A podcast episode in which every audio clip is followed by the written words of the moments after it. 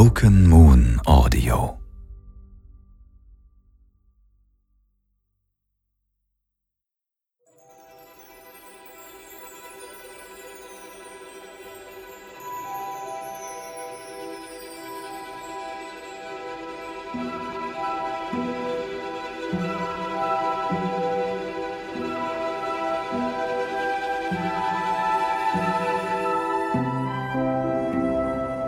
Sven Matthias. Märchen im zerbrochenen Mondlicht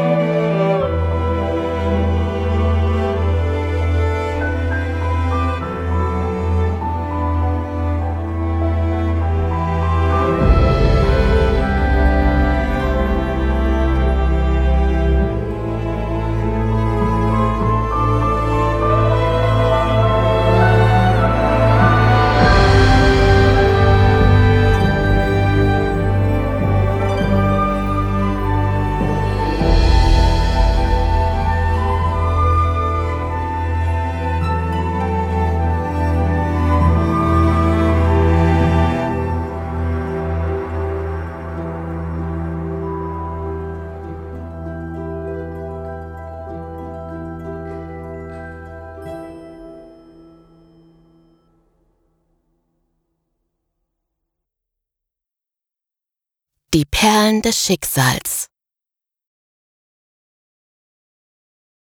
An manchen Tagen im Laufe der Unendlichkeit tanzte das Schicksal durch die Leere zwischen den Sternen. Dabei trug es seine wundervolle Kette um den Hals, in deren glänzenden Perlen sich all die guten und schlechten Dinge befanden, die das Schicksal den Menschen schenkte. Für jede in das Leben gehauchte Seele zerbrach das Schicksal eine dieser Perlen und goss das Glück, die Liebe und wundervolle Momente über sie, damit ihnen all das Gute im Laufe der Reise begegnen konnte. Aber auch jede Träne und jeden Kummer. Denn das Licht schöner Momente konnte nur erstrahlen, wenn es um die Dunkelheit wusste. Doch an diesem Tag war der Tanz des Schicksals wilder als zuvor, denn die Musik der Sterne war chaotisch und ungestüm, da sie schon immer launische Gesellen waren. So riss in diesem Tanz die Perlenkette des Schicksals, so dass ihr Funkeln wild glitzernd in der Unendlichkeit leuchtete und sich überall verteilte. Ja, wie Goldstaub erfüllte ihr Licht die leere Schwärze. Mühsam suchte das Schicksal nach den Perlen. So zahlreich waren sie, wie die Seelen, für die sie bestimmt waren. Und auch wenn es dem Schicksal gelang, fast alle dieser Perlen zu finden und somit seiner uralten Aufgabe wieder nachzugehen, so blieben einige von ihnen doch für immer verloren. Und das Schicksal vergaß diese Seelen so dass ihr Leben eine leere und rastlose Suche wurde. So wirkten sie wie Schatten, die das Leben einfach übersah. Und nicht nur das.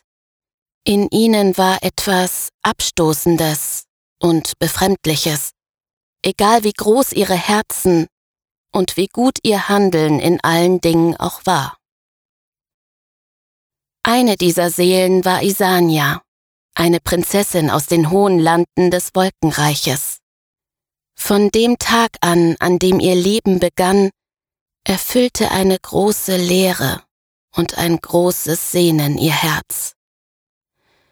Und da das Schicksal für sie keinen rechten Weg zu bestimmen wusste, spürte sie schon von Kindheit an, dass sie etwas zu finden hatte, das für sie bestimmt war, ihr aber dennoch nie gegeben wurde. Niemand konnte es ihr sagen, auch nicht das Schicksal, hätte es um ihre Seele gewusst.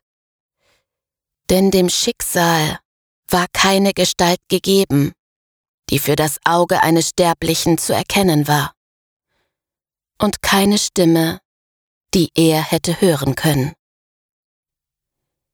Isanias Flügel, die jeder Bewohner des Wolkenreiches trug, konnten sie nicht durch die Lüfte tragen, denn das Vertrauen in das Glück dieser Erfahrung blieb ihr verwehrt.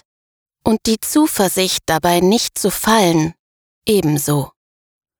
So verkümmerten sie, bis sie ihr schließlich mit Beginn ihrer Volljährigkeit leblos von den Schultern fielen.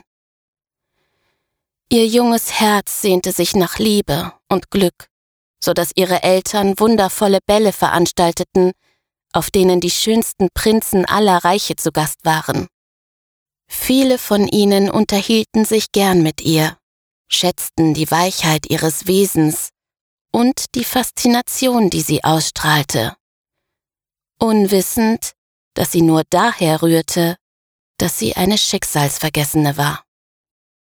Sobald sie einem Prinzen ihr Herz schenkte, trieb eine große Befremdlichkeit ihn von ihr fort.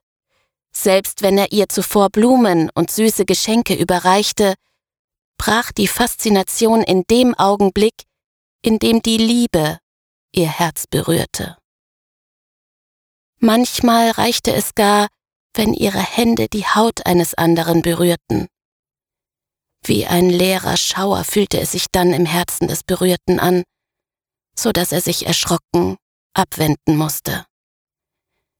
Egal wie schön und sanft Isanias Wesen auch war, jeder Mensch, der in ihr Leben trat, fühlte diese Leere, da sie mit keinerlei Schicksalswegen verbunden war. So wurde Isania immer einsamer und trauriger. Sie schloss sich in ihrem Turm ein, erfüllt von dem Wunsch, die Welt zu vergessen. Und niemand vermisste sie, da niemand etwas mit ihr anzufangen wusste oder sich gar in Liebe an sie erinnerte. Als ihre Eltern starben, verdunkelte sich das Wolkenreich, und das Vergessen legte sich nach und nach auf jede Mauer, jede Seele und jeden Flügel.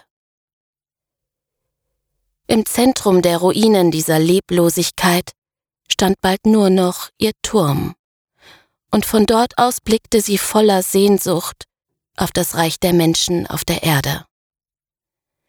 Manchmal träumte sie sich in diese Welt hinein, glaubte fast zu fühlen, wie es sei, wenn das Leben einem gute und schlechte Dinge schenkte und man Teil dieses Netzes war, mit dem alle Schicksale miteinander verwoben waren.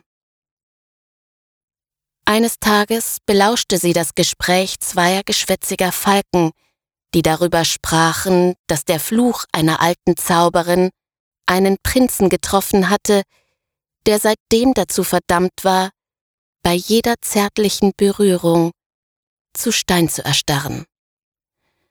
Er hatte ihr das Herz gebrochen und zu einem schwarzen Stein werden lassen, indem er die Hässlichkeit ihres Alters verspottete. Nun lebte er allein und vergessen in seinem Schloss, da sein Volk sich vor der Kraft des Fluches fürchtete und geflohen war. Isania bedauerte diesen Prinzen. Wie sehr er sich wohl danach sehnen musste, dass ihn jemand tröstete wenn schon nicht mit einer Berührung, dann doch zumindest mit Worten.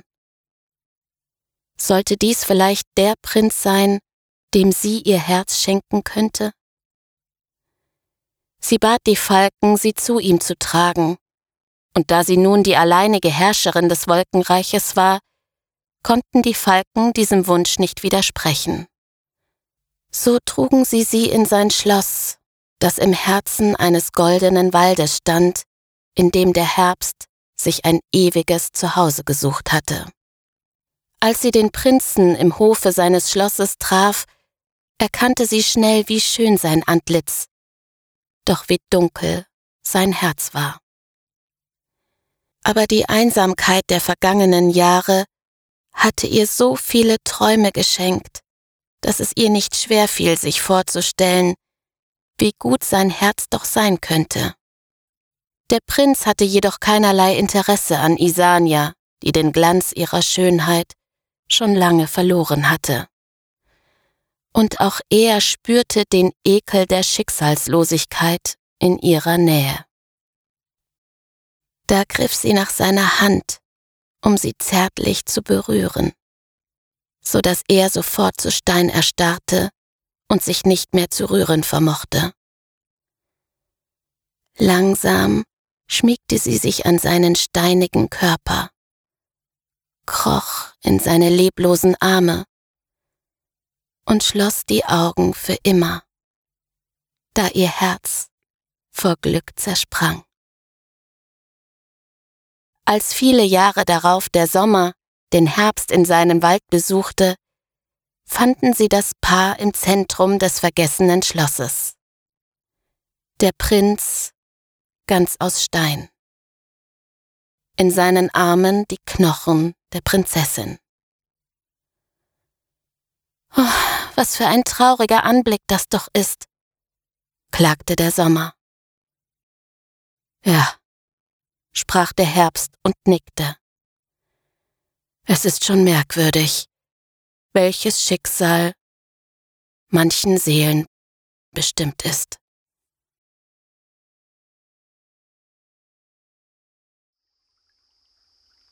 Im Licht der Sterne.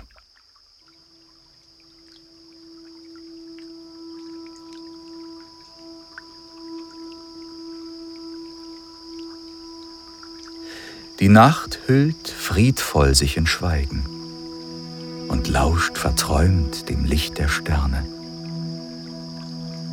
Der Tag wagt noch nicht sich zu zeigen, schläft goldgeschmückt in dunkler Ferne.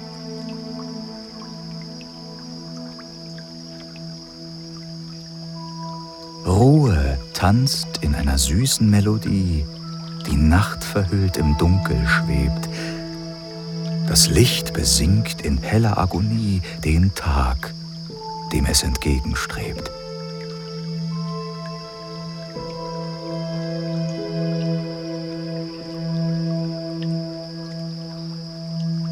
Und wenn der erste Sonnenstrahl das Lied der Sterne zum Ende führt, dann stirbt die Nacht in süßer Qual, wenn küssend sie den Tag berührt.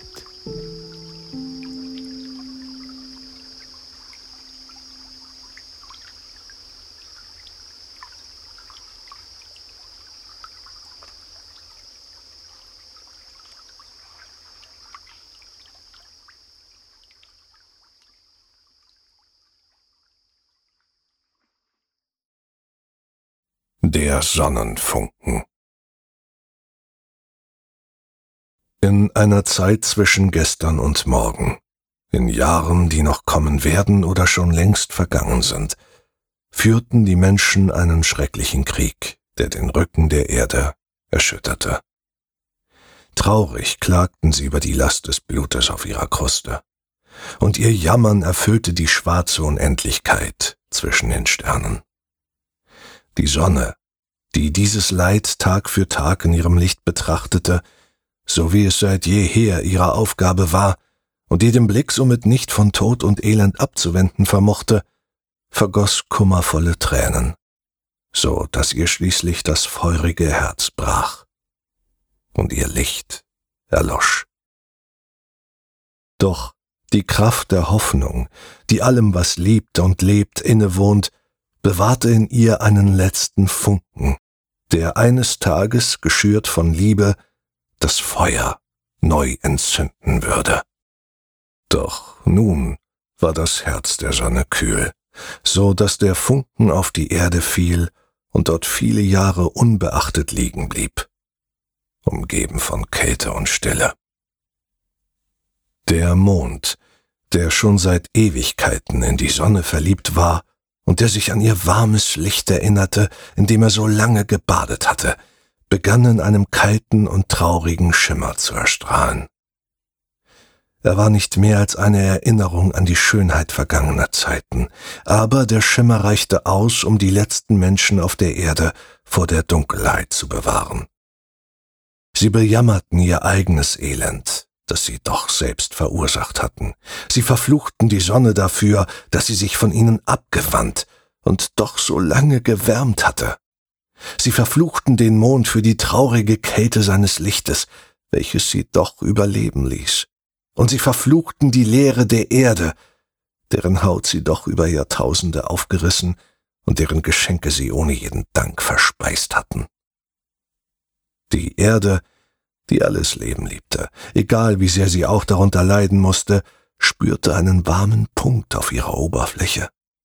Und sie fühlte, dass es der letzte Funken des Sonnenlichtes war. So begann sie zu singen. Ein stummes Lied, das sich an die Sonne erinnerte, an die Liebe und das Leben. Es erreichte wenige Menschen, deren Herz noch frei von Zorn und Hass waren, die sich versteckt hatten, weil ihre leisen Stimmen in den Lauten aus Feindlichkeit und Gewalt nicht gehört wurden, deren Herzen das stumme Lied vernehmen konnten. Sie nannten sich die Sonnengebadeten. Und das Lied führte sie zu jenem letzten Funken, der vor so langer Zeit auf die Erde gefallen war, damit sie ihn bewachten, bis er eines Tages vielleicht in das Herz der Sonne zurückkehren konnte, um sie neu zu entzünden. So verging eine lange Zeit. Die Menschen, die von den Sonnengebadeten und ihrer Aufgabe gehört hatten, begannen sie zu jagen, um den Funken in ihren Besitz zu bringen. Sie dürsteten nach der verbliebenen Wärme und rissen sich für diese Sehnsucht gegenseitig in Stücke, bis sie einander endgültig vernichtet hatten. So blieb nur noch ein Sonnengebadeter namens Solinas übrig, der sich in einer felsigen Grotte verborgen hielt, die die Erde für ihn geschaffen hatte. Der Funken, der in der Mitte der Höhle schwebte, spendete ihm Wärme und sein Licht Trost. Die Erde erfüllte die Felsengrotte mit Leben, Bäume voll köstlicher Früchte, die ihn satt und zufrieden machten. Vögel, deren tröstende Gesänge seinen Ohren schmeichelten und seine Seele streichelten. Und ein See, auf dessen Oberfläche kleine Lichtgestalten tanzten, um das verbliebene Leben dieses Ortes zu feiern. Doch all diese Schönheit konnte nicht vermeiden, dass sich Solinas im Laufe der Zeit einsam und allein fühlte. Er sehnte sich nach der Wärme eines anderen Menschen, nach einem Gespräch und nach Liebe, denn in seinem Herzen klang die Erinnerung an Wärme und Zärtlichkeit, auf eine Art, wie sie nur die Menschen einst einander schenken konnten. Es gab wenige Geschöpfe, die von der Existenz der Höhle wussten, doch Geister, die zwischen den Sternen reisten, oder Wesen, deren Schicksal mit der Essenz der Erde verbunden war, fanden zu ihr. Einige von ihnen verfügten über große Kräfte. Ein Geist der Freude und des Rausches entfachte von Zeit zu Zeit ein magisches Feuerwerk aus Funken und Licht in der Höhle. Denn er erfreute sich so sehr an Solinas Lachen, und es gab so wenig für ihn zu feiern eine Zeitenweberin, deren Finger müde waren von der unaufhörlichen Arbeit, rastete ebenfalls gerne an seiner Seite. Sie erzählte ihm Ereignisse vergangener Zeiten, die sie durch ihre Hände gewebt und für die Archive uralter Mächte festgehalten hatte. Dabei hielt sie ihre wunden Finger in das kühle Nass des Sees, um ihre Schmerzen zu lindern. Sie alle spürten die Liebe in Solinas Herz. Und auch wenn kein Gast sie teilen konnte oder ihn von der Last des Sehnens befreite, so wärmten sie sich doch alle an diesem Gefühl, weil es schlaflose Geister träumen ließ. Eines Tages erfüllte ein ungewohnter Klang die verborgene Höhle des Sonnengebadeten. Er ließ die Vögel verstummen und das Licht des Funkens flackern. Ein Knirschen und Kratschen, als würde man zwei raue und hohle Steinflächen aneinander reiben. Solinas erkannte, wer ihn dort gefunden hatte. Es war die Geliebte des Todes. Ihre Haut, die der Todesengel so gerne streichelte und liebkoste, war durch seine Zuneigung kalt und leblos geworden. aber dennoch für das Auge schön und perfekt, wie aus Porzellan wirkend. Ihr erstarrtes und haarloses Gesicht, makellos und liebreizend wie das einer Puppe, war zu keinerlei Regung mehr fähig. Sie trug nicht ein Stück Kleidung am Leib, und Solinas erkannte Risse und Sprünge auf ihrer weißen und steinigen Haut. Auch wenn der Tod ihr die Ewigkeit an seiner Seite versprochen hatte, vermochte er nicht zu verhindern, dass der Zorn der Zeit ihr stetig neue Narben schenkte. In ihren Augen lag der Schatten des Schnitters, der sie auch dann begleitete, wenn er nicht direkt an ihrer Seite war. Wann immer sie sprach, bewegten sich ihre Lippen nicht, obwohl der Klang ihrer Stimme den Raum erfüllte.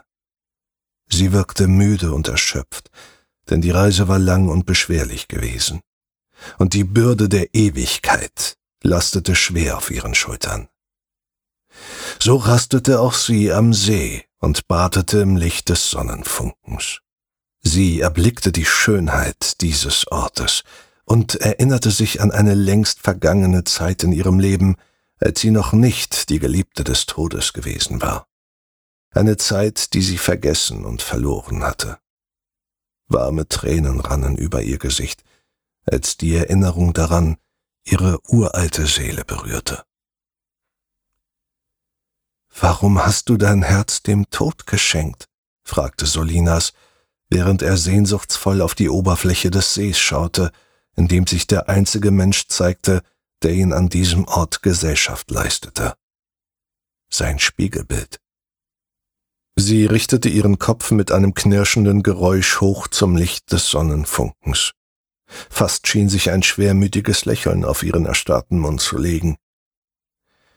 Weil ich ihn erkennen konnte und spürte, wie einsam er war, antwortete sie. Du musst wissen, es gibt nur wenige lebendige Geschöpfe, die ihn sehen können. Der Todesengel spürt, wenn man ihn sieht, weil es bedeutet, dass man ihn in seinem Herzen ersehnte. Wesen mit dieser Gabe nennt man die Todgeküssten, weil wir an seinen Schatten gebunden sind. Alles, das in irgendeiner Form existiert und nach den Gesetzen der Ewigkeit handelt, sehnt sich nach Liebe und Gemeinsamkeit. Auch der Tod. Sie gleitet ihm seit Ewigkeiten durch die Finger seines Werkes, ohne dass er sie halten und fühlen kann. Todgeküsste sind das Geschenk der Ewigkeit für sein einsames Werk. Ich wusste um diese Bürde, und ich liebte ihn, bevor ich ihn kannte.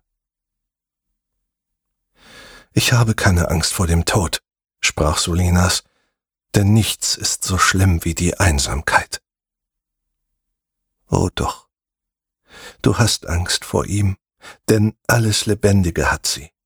Und je näher der Tod kommt, umso größer wird diese Furcht.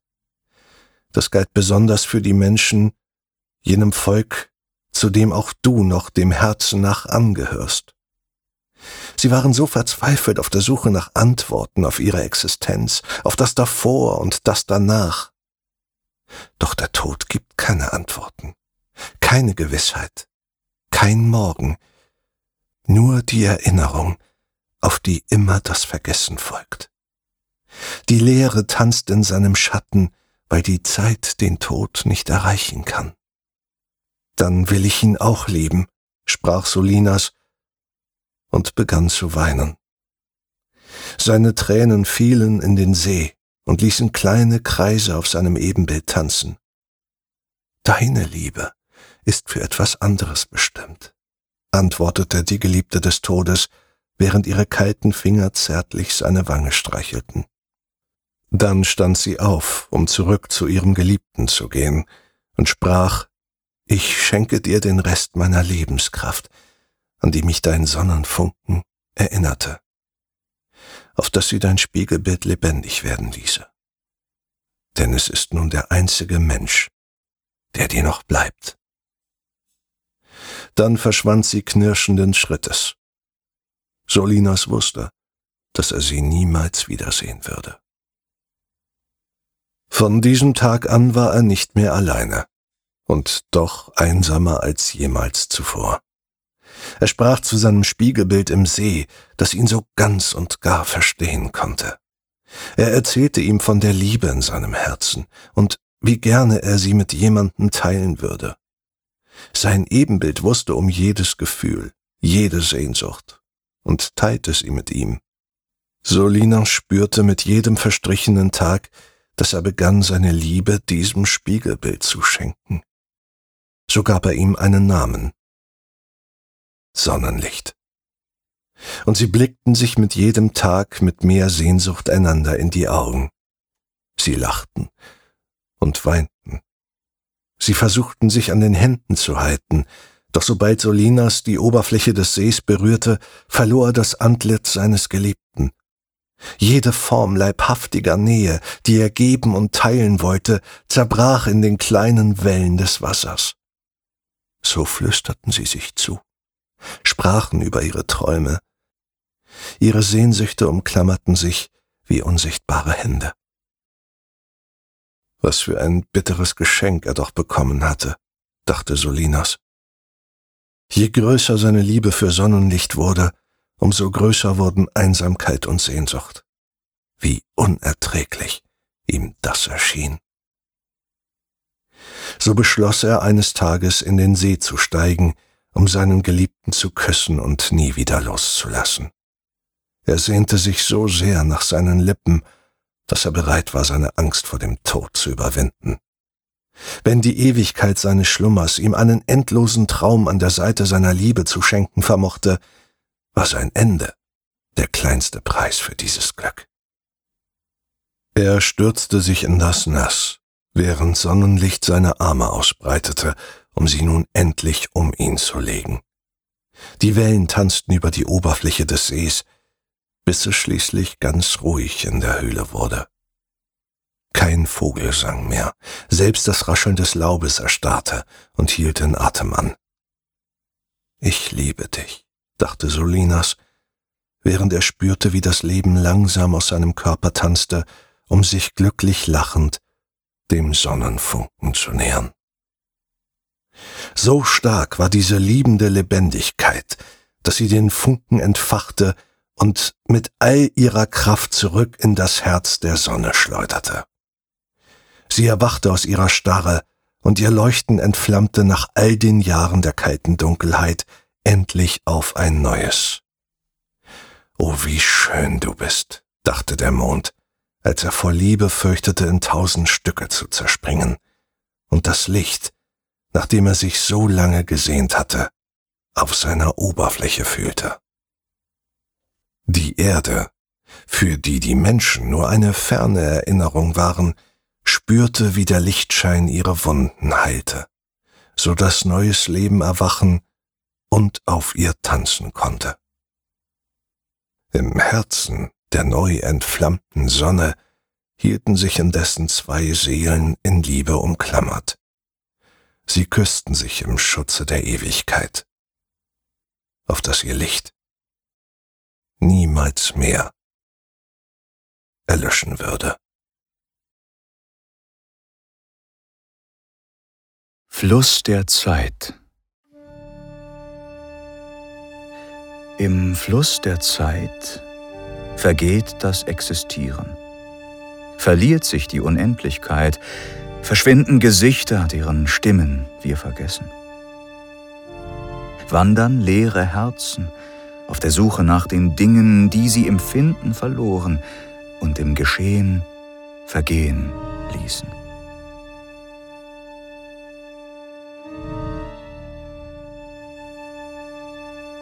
Im Fluss der Zeit sucht man zwischen Tropfen im Regen der Vergänglichkeit. Blicke hinter nassen Schleiern suchen ihre Wahrheit zwischen leeren Zeilen, flüstern sich Schatten, geschminkte Schwüre zu, die sie einander umklammernd in die Dunkelheit hauchen. Im Fluss der Zeit fängt die Erinnerung Gesichter in den Netzen schöner Träume, in denen wir uns begegnen und weinen, wenn am Morgen die Zärtlichkeit der Nacht im Sonnenlicht verglüht, das auf der Oberfläche des Wassers glühende Splitter tanzen lässt.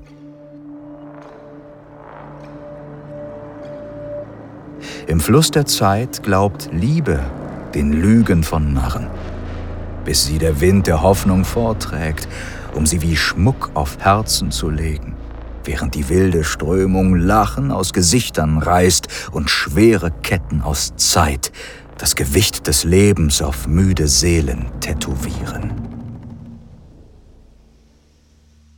Im Fluss der Zeit ertrinkt das Leben kraftlos. Vom langen Ritt des Existierens erreicht man wie ein hageres Pferd mit vom Sein verzerrten Körpern das Ziel der langen Reise.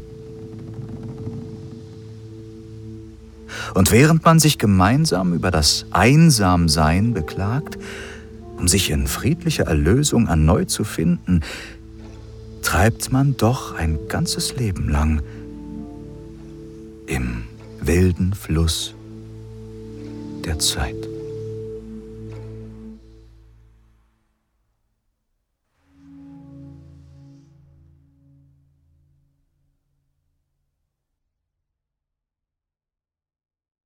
Der Herbstprinz und das Blatt.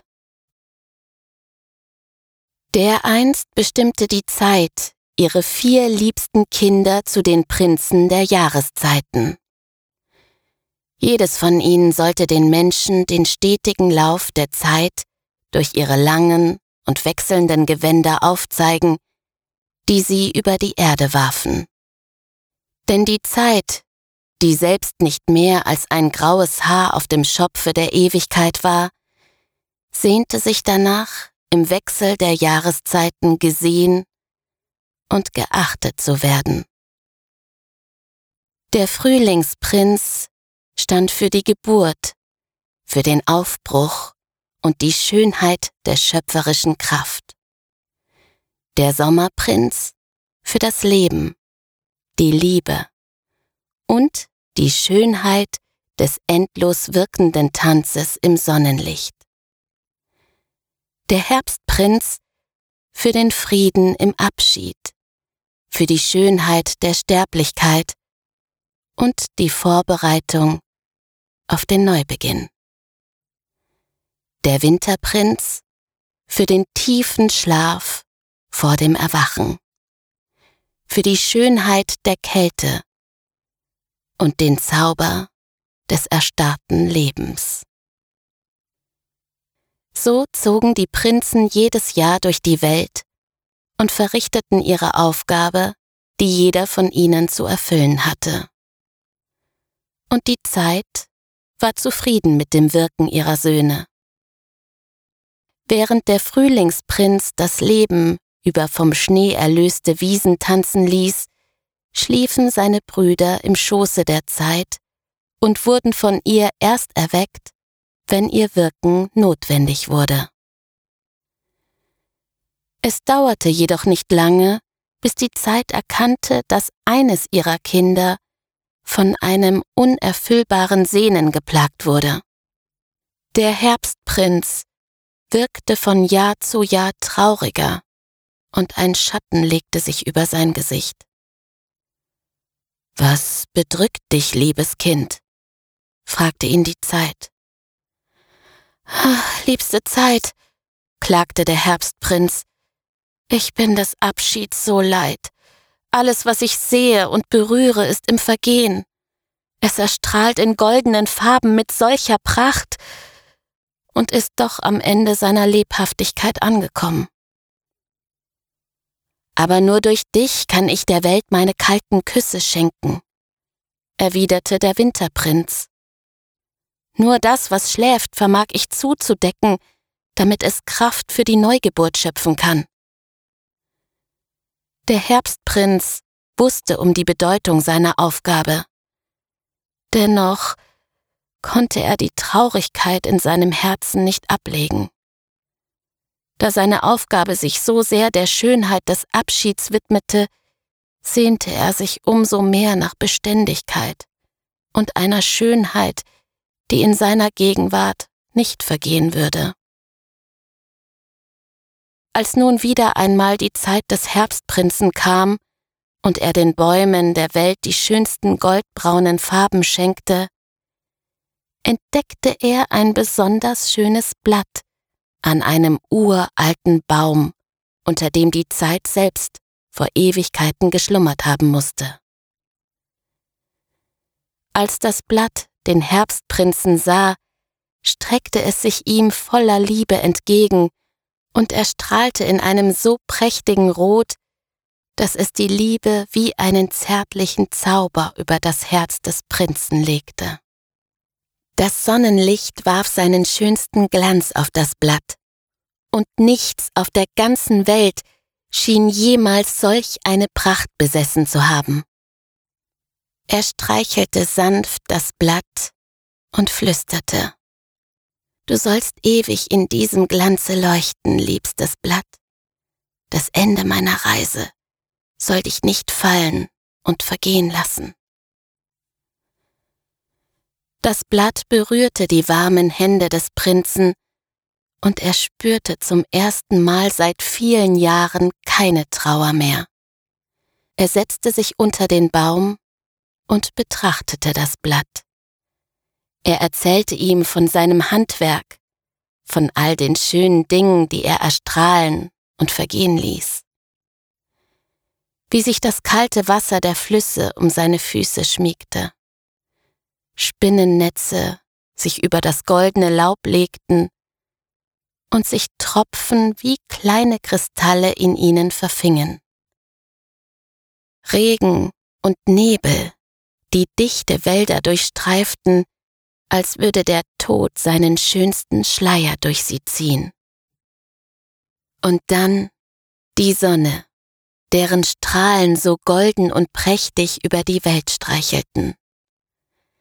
Sie brachten die Erinnerung an Wärme zurück, die wie eine zärtliche Abschiedsmelodie des Lebens über die Welt tanzte. Er erzählte von den Hirschen, ihren stolzen Kampf um den Zyklus des Lebens erneut zu beginnen. Auch wenn er den Neubeginn niemals sehen würde, rührte ihn die Gewissheit darum jedes Mal aufs Neue. Das Blatt wiegte sich bei seinen Worten sanft im Herbstwind und lauschte ihm andächtig. So vergingen die Tage und Monate und auch wenn die Zeit des Abschieds für den Herbstprinzen gekommen war, so verharrte er doch im Schatten des uralten Baumes und blieb an der Seite des Blattes, in das er sich so sehr verliebt hatte. Die Welt erstarrte im schönsten Vergehen in einem nicht mehr enden wollenden Herbst. Der Winterprinz wartete ungeduldig auf den Beginn seiner Aufgabe, doch solange sein Bruder keinen Platz für sein Handwerk machte, konnte er die Pracht der Kälte und des Schnees nicht über das Land legen. Bald begannen die Prinzen einen Streit über das Schicksal ihres Bruders. Sie vermochten nicht auf ihn einzureden, da er auf der Welt verblieb und sie ihn nicht erreichen konnten. Sie klagten der Zeit ihre Sorgen, die ihnen geduldig zuhörte. Die Zeit wusste um den alten Baum, denn sie hatte seine Pracht schon bewundert, als sie selbst noch am Anfang ihres ewigen Wirkens stand. Erinnerte sich daran, wie sie einst selbst in seinem Schatten auf die Welt blickte und dabei erkannte, wie die Schönheit des Existierenden durch die Vergänglichkeit erstrahlte wie sie sich in den Wind verliebt hatte, der oft so unberührt von ihr durch die Welt streifte und die Blätter des Baumes flüstern ließ, während er zärtlich um sie herumtanzte. Auch jetzt lauschte sie ihrem alten Freund, dessen Flüstern sie auch heute noch begleitete. Die Aufgabe, die du deinen Söhnen gegeben hast, ist groß, flüsterte der Wind. Ihr Wirken greift ineinander, ohne dass sie es wahrhaftig miteinander teilen können. Was soll ich also tun? Fragte die Zeit besorgt. Alles, was lebt, weiß um deine Existenz. Es ist nicht nötig, dass du die Bürde der Jahreszeiten an deine Kinder weitergibst. Überlasse sie mir. Ich werde sie das ganze Jahr durch die Welt tragen, und sie werden dennoch immer in deiner Nähe sein. Und so geschah es. Die Zeit ließ den Herbst vergehen und brachte den Winter über das Land und danach den Frühling und den Sommer. Kurz zuvor reiste der Wind hinab zum Herbstprinz und seinem Blatt, die einander immer noch so erfüllt von Liebe anblickten. Dir möchte ich ein besonderes Geschenk machen, lieber Herbstprinz, sprach der Wind, und er nahm ihn auf in seinen ewigen Hauch, so dass er wie der Wind selbst über das Land streichen konnte. Zärtlich pflückte er das wunderschöne Blatt vom alten Baum und trug es fortan für immer vereint mit seinem Prinzen über die Berge und Täler. Wie schnell doch die Zeit vergeht, sprach ein Mensch, während der Wind den Duft des Herbstes mitbrachte, mit dem sich das Ende des Sommers ankündigte. Als die Zeit das hörte, begriff auch sie, dass man ihr Wirken auf dieser Welt niemals mehr übersehen würde. Und wenn jene Menschenseele heute ein wunderschönes Herbstblatt allein durch die Felder ziehen sieht, dann erblickt sie vielleicht den ewigen Windtanz des Herbstprinzen und seines geliebten Blattes. Er schläft. In dichten Nebelschwaden ruht er dort in seinem Turm. Der Ritter in schwerer Rüstung und doch ein Phantom der Einsamkeit. Im Schlaf vergießt er viele Tränen, gefangen in den Wolken seiner Träume. Eingemauert von Wänden aus Liebe, betet er mit lautlosen Worten.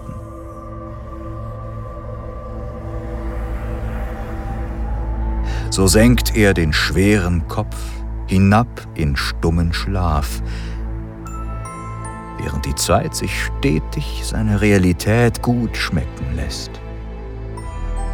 Er schläft, leichtfüßig, in schwerer Rüstung, auf der Suche nach einer Wahrheit, die ihm keine Götter zuwerfen, schweigend, in stummer Weisheit.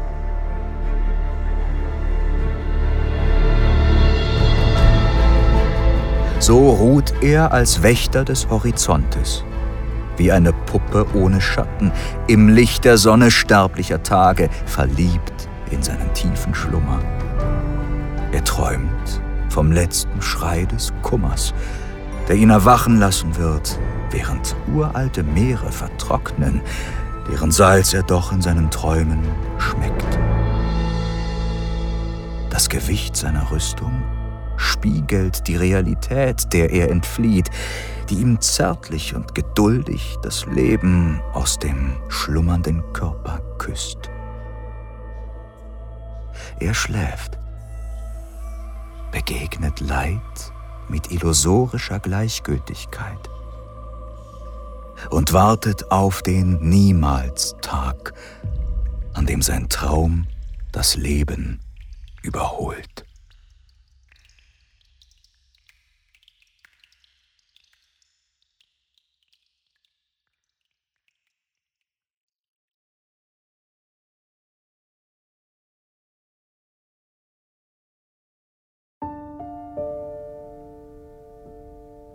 Sie hörten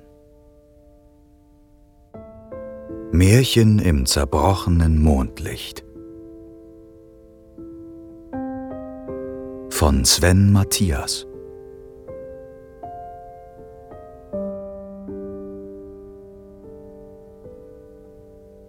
Es sprachen Saskia Heisch,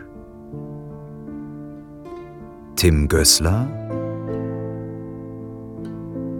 und Sven Matthias.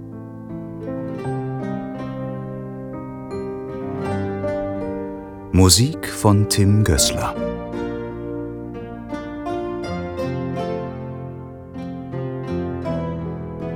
Illustration Elif Siebenpfeifer.